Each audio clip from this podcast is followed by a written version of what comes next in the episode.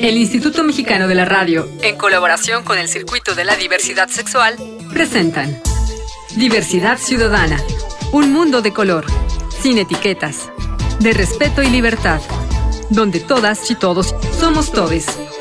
Diversidad Ciudadana.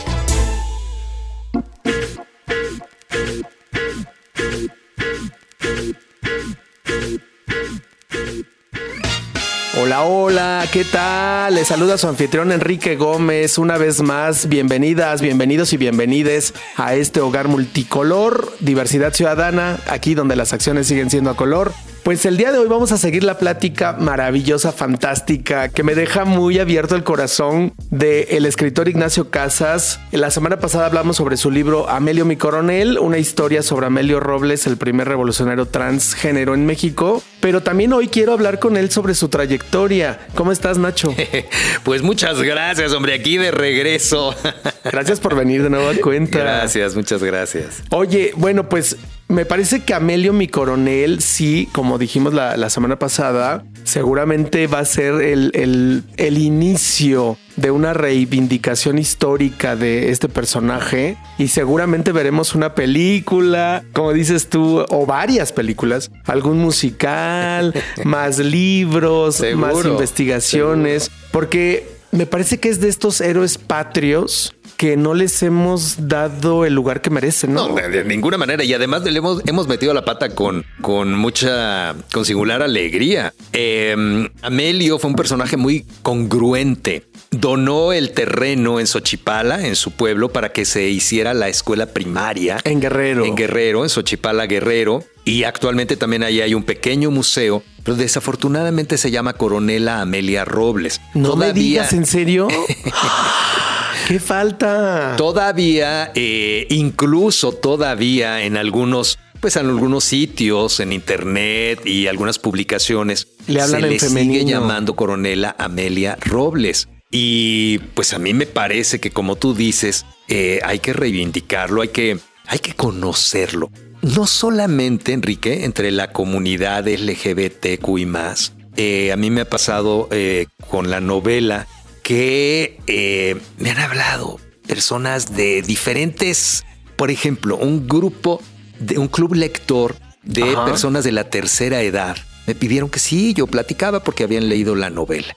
Y los comentarios eran verdaderamente este, de apertura. Ah, okay. Resulta que una pareja de eh, pues, eh, personas mayores tienen un nieto que es un chico trans. Entonces, al ver la novela, dijeron, pues vamos a leerla en el club. Y todos con respeto, todos con admiración hacia el personaje, eh, quieren conocer más el personaje histórico, que bueno, ahí hay historiadoras notabilísimas que han hecho trabajos espectaculares, y conocer al personaje literario. Entonces, pues eso me da mucho gusto porque qué bueno que lo conozcamos, este, pues las personas que integramos este enorme colectivo que sigue creciendo, pero también mi vecino, también. Eh, Mira, ¿no? hay una activista que me encanta cómo lo dice y, y ella menciona las personas LGBT y Q somos como los televisores. Mínimo uno por familia. Claro, claro, ¿No? claro. Estamos en todos lados. En pues. todos lados. Mi maestro José Antonio Alcaraz, que a lo mejor sabes quién es. Claro, el ¿no? maestro, otra gran figura. Este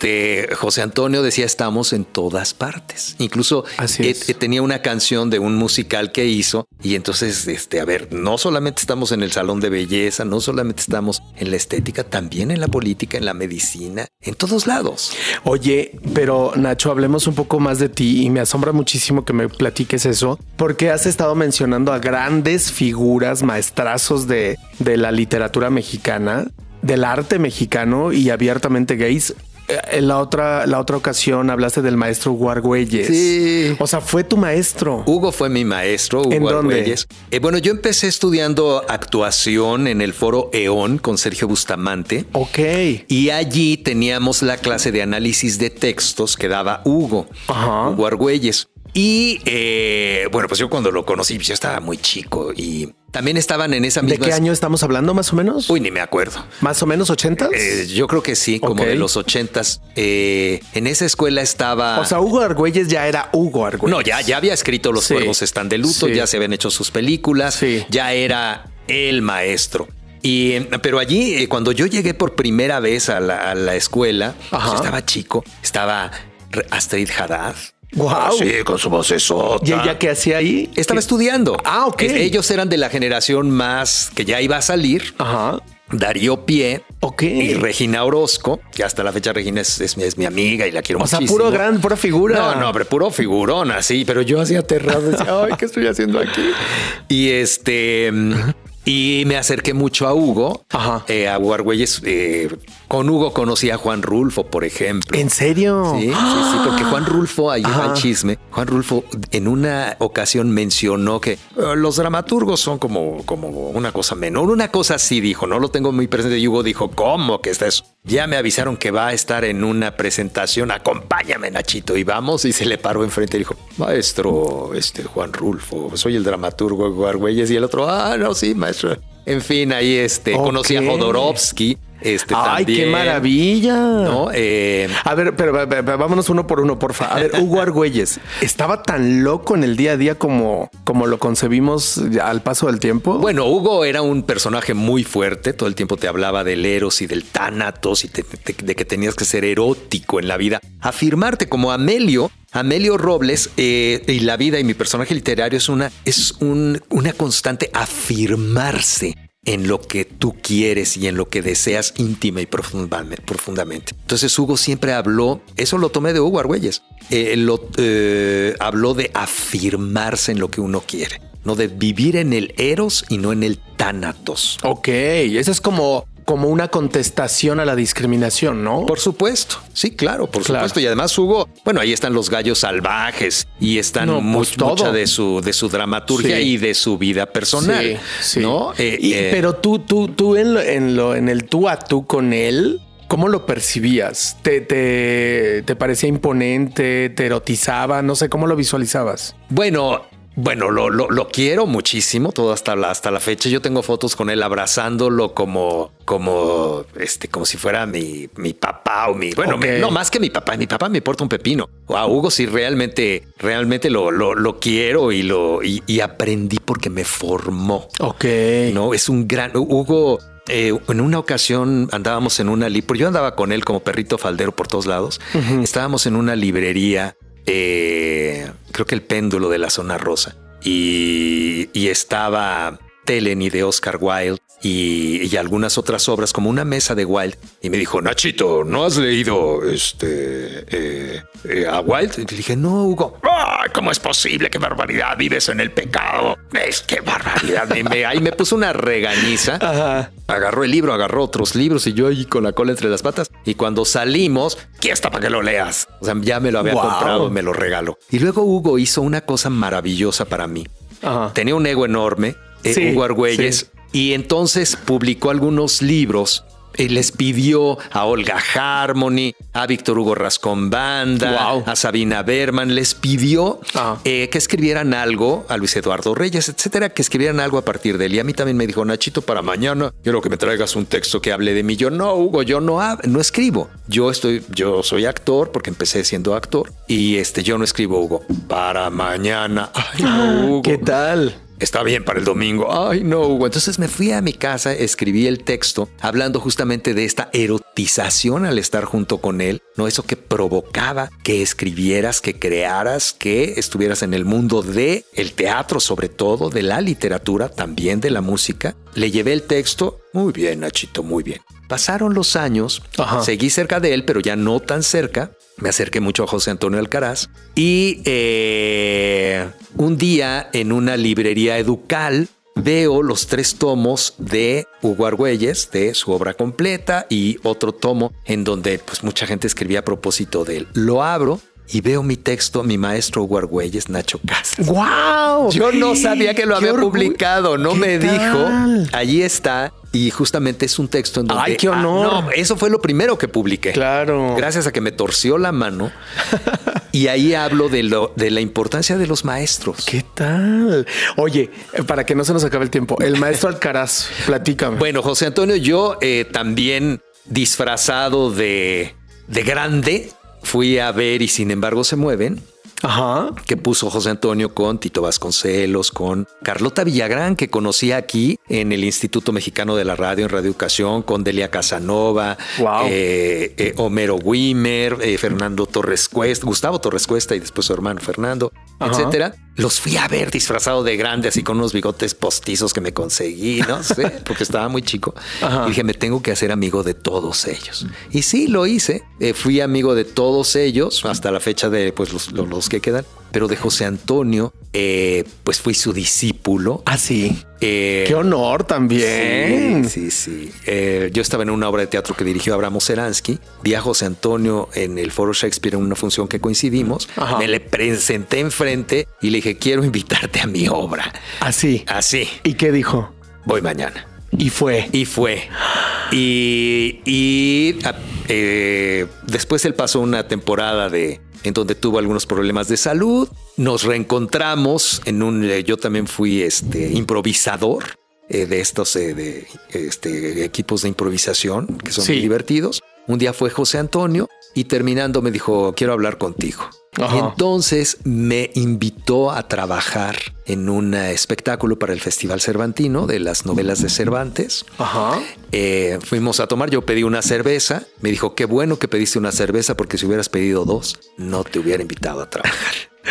¿Qué tal? Pero José Antonio me formó, fue quien me, igual que Hugo Argüelles, por supuesto, bueno, también Abramo Seransky. Oye, déjame hacer una pausa, Nacho, antes de que sigas con tanta anécdota que yo de verdad tengo la piel chinita. Qué emoción haber estado tan cerca de estas figurones, ¿no? Sí. Bueno, voy a hacer una pausa. Esto es Diversidad Ciudadana, aquí donde las acciones siguen siendo color. Soy Enrique Gómez. Estamos platicando con el escritor Ignacio Casas sobre su libro y sobre su vida. No tardamos nada. Regresamos.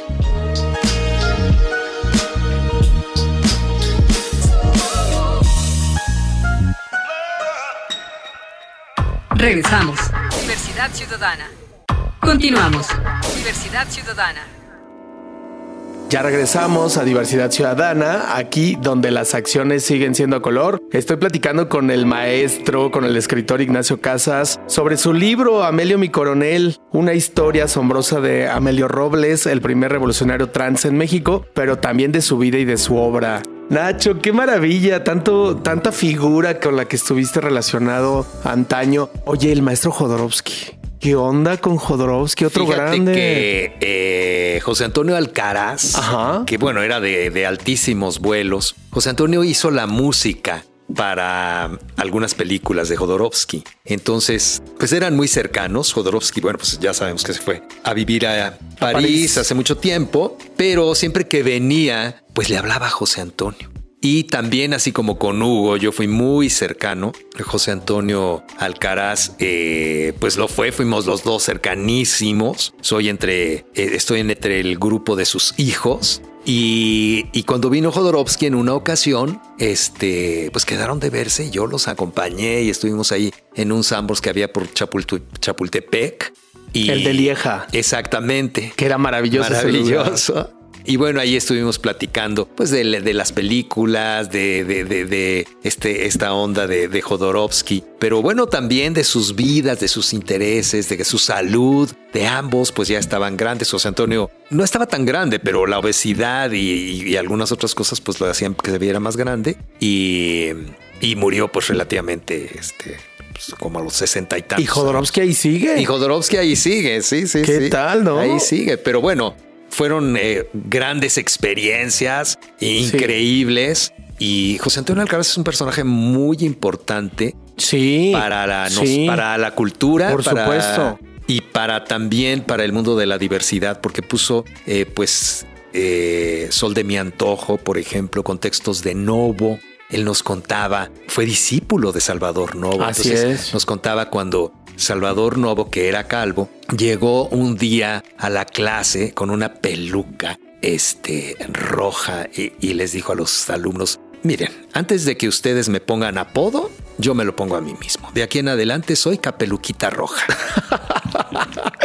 ¿Qué tal? No, no, bueno. Pero bueno, Novo era el No, personaje. bueno, Novo. Yo creo que Novo hoy seguiría siendo contestatario Pero a pesar de los su- avances no, y, por de la, supuesto. y de la visibilidad y todo, Por porque supuesto. siempre. Y simpaticísimo, con- ese humor que también Sí. tenía, también tenía José Antonio, ¿no? Sí, por Un supuesto, humor por supuesto. Muy ácido. Sí, a sí. veces ni cuenta te dabas que, que te estaba diciendo una cosa tremenda. Lo que, lo que decimos en el ámbito gay, que te estaban perreando, ¿no? Sí, no, pero de manera tremenda y, y- y muy inteligente. Eso, eso, ¿no? Porque hay ni sí, Mordaz. mordaz. Oye, Nacho, ¿cuántos libros tienes? ¿Publicados? Ajá. Bueno, tengo, eh, tengo algunos cuentos publicados en Ajá. diferentes, eh, sobre todo revistas del Instituto Mora. Tengo publicado este, allí un cuento, tengo otro cuento en una revista electrónica, tengo esta novela Amelio mi coronel en Grijalbo, La esclava de Juana Inés también en Grijalbo, que me ha ido muy bien afortunadamente. Eh, tengo en Editorial Norma un álbum ilustrado para primera infancia y bueno, pues sigo escribiendo. Ahorita es lo que de lo que lo que más me gusta hacer. Y tus libros los podemos encontrar en las librerías, pero también ah, en, en versión digital. También hay ebook en, en todo caso en Penguin Random House y también eh, ambos, tanto Amelio mi coronel como La esclava de Juana Inés, hicimos el audiolibro porque bueno, yo también soy locutor y, y incluso eh, actor de doblaje en, el- en algunas en algunos personajes como los cuentos de la calle Broca, por ejemplo,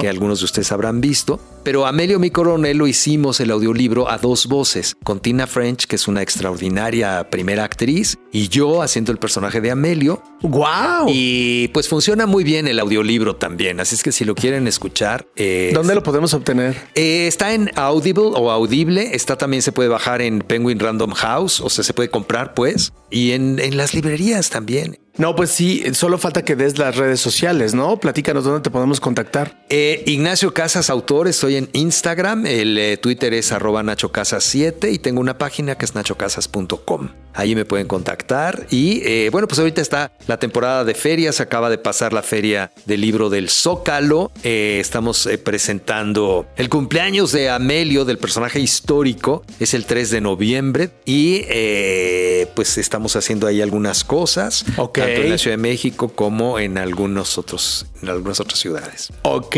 Nacho, a ver, ¿tú crees que vamos a encontrar más información a través de investigaciones históricas sobre Amelio Robles o ya hasta ahí llegamos? No, sin lugar a dudas. Siguen. eh, hace poco eh, salió un artículo en la revista Siempre de un periodista que ya es una persona pues muy mayor que conoció a Amelio eh, cuando él era niño en Xochipala. Eh, ¿Ah, sí? Amelio ya era un señor grande, ya era un viejito. Y entonces él relata cuando alguien le decía a Amelio, eh, mi coronela o güera, porque era güero, le decían la güera Robles, por ejemplo. Amelio sacaba su pistola, que yo ficciono en la novela como un personaje que es la Casimira, y ¡ah! los amenazaba, hábleme como Dios manda. Y entonces, pues ya todo el mundo se le cuadraba al Sí, claro. Y bueno, pues ojalá que la puedan leer. Creo que, que vamos a, Y no a solamente, divertirnos. no solamente la gente LGBT. No, no, no. Este es un libro para todo el mundo. Para todo el mundo. Y eso me parece que es algo muy importante. Se van a divertir, van a comprender. Eso es, se van a ¿No? divertir mucho. Es- eh, eh, exacto. ¿Sabes qué quise hacer, Enrique? Que no fuera un personaje solemne. Nada No solemne. es un personaje. No, hay, no, no. hay escenas muy trágicas. Sí, sí, Porque sí. el personaje real vivió cosas muy dolorosas. Imagínense ustedes eh, en la revolución,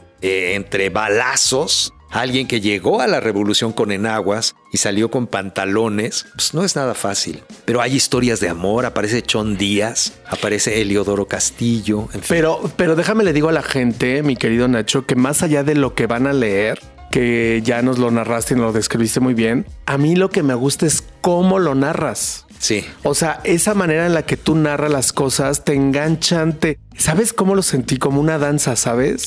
El Yo estaba leyendo, eh, sí, tu ritmo es maravilloso, o sea, Sí. yo te estaba leyendo y me llevabas como si me estuvieras bailoteando. Sí, sí, Eso sí. es súper maravilloso que un escritor te lo logre. Y tú lo logras, de verdad te felicito. Es fascinante el libro. Invito a todo el mundo a que lo lea, por favor. Búsquenlo versión digital en, en físico, que yo sigo enamorado de lo físico, perdón. Yo también, sí. yo prefiero leer el libro Sí. cuando lo estoy leyendo. Sí. Y de verdad te agradezco muchísimo muchísimo, Nacho. ¿Qué sigue para Ignacio Casas? ¿En qué estás? Bueno, yo sigo escribiendo, escribo todos los días, ¿no? En las mañanas me levanto temprano, ya después pues me voy a, a chambear ante los micrófonos y ante lo que se pueda, pero sigo escribiendo. Entonces ya... ¿Ya tienes este, algún proyecto, a- adelante? Pronto saldrá algo. No nos vas a dar un adelantito. No, no, no, no, Ay, ¿Qué no, tal? Qué Oye, bueno, ¿y dónde te podemos escuchar? Tú que también eres locutor. Bueno, aquí mismo en las frecuencias del Instituto Mexicano de la Radio, en Radio Educación también. Soy eh, locutor comercial, ¿no? También hago publicidad,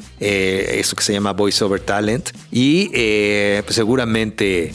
eh, si me siguen ahí en mis redes, Ignacio Casas Autor, eh, o en el Twitter, pues ahí estaré poniendo pues, un montón de cosas que hago con la voz, porque justo hago voces. Amelio es, eh, tiene mucho que ver con la oralidad. Sí, mucho, mucho, ¿no? Y ahorita la gente no te pudo ver, pero ahorita que lo, que lo actuaste, o sea, la cara se te descompone como si fueras Amelio, Sí, ¿eh? como Qué si fuera- maravilla. como si fuera este, Actor también eres, ¿eh? Sí, Bueno, sí, pues de sí, hecho también es parte de tus talentos, ¿no? Empecé, me empecé. Ahorita hago poco, poco, estoy un poco en el mundo de la actuación. Me interesa mucho más la literatura, pero pues eh, son cosas que, que tengo también. Nacho, te agradezco muchísimo que hayas estado con nosotros aquí en Diversidad Ciudadana. Muchas gracias, Enrique. Gracias, Enrique Gil, a todo el equipo. Por supuesto, al Instituto Mexicano de la Radio. Oye, y nada más para cerrar, a ver, dile a la gente, según tú, ¿por qué tendríamos que leer este libro?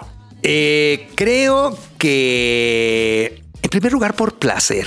Van a encontrar un montón de anécdotas, de puntos, también por conocernos. Ajá. ¿eh? Y también creo que por abrirnos, por abrirnos los ojos eh, y el corazón, porque todos somos diversos, Enrique. Cierto. Eh, no necesariamente de género, pero vivimos en un mundo diverso. Eh, yo he repetido varias veces que hay colores dentro de los colores. Así es. Y necesitamos para ser...